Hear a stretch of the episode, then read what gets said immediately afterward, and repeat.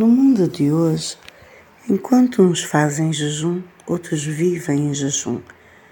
Não só de comida, mas de coisas várias que alimentam a vida humana. Alimento verdadeiro e saudável, antes de mais, mas também jejum de casa, proteção, dignidade, acesso, cultura, amor. As mais básicas das coisas estão em falta nutrientes indispensáveis à nossa existência.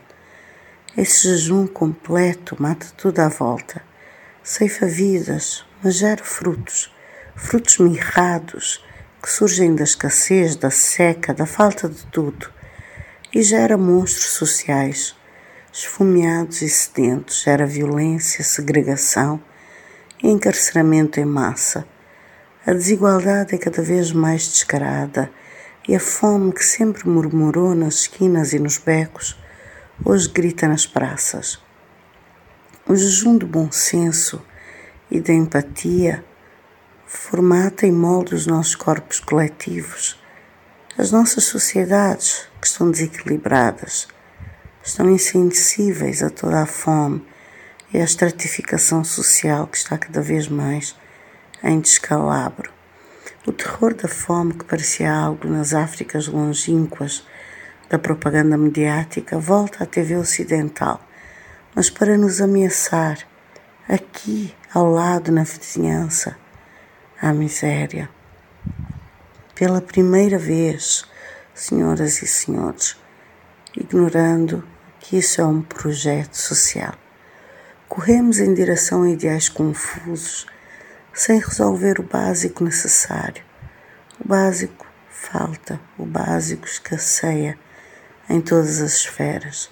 Na era do fast food, do fast life e do enorme desperdício, e até a ostentação da comida e todo o resto, a fome deveria ser um fenómeno extinto, um substantivo arcaico, quase parte do surrealismo. Há alguns dias Ofereceram-me cinco ovos de terra que guardei cuidadosamente e ainda nem comi, porque logo passou-me pela cabeça a preciosidade e a raridade daquilo. Neste tal mundo desenvolvido, esgotado e corrido, a que queremos tanto pertencer. A preciosidade do produto orgânico e caseiro, da comida real, da qual se conhece a procedência, coisa finíssima nos dias de hoje hashtag ethically sourced.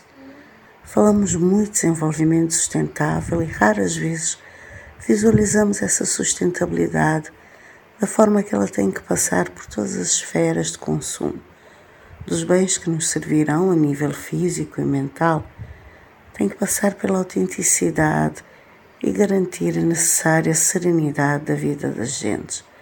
Tem que garantir o básico. Mas o que é esse básico? A comida e toda a sua logística de produção, distribuição e consumo torna-se também parte de um projeto social, de uma estratégia de desenvolvimento ou subdesenvolvimento.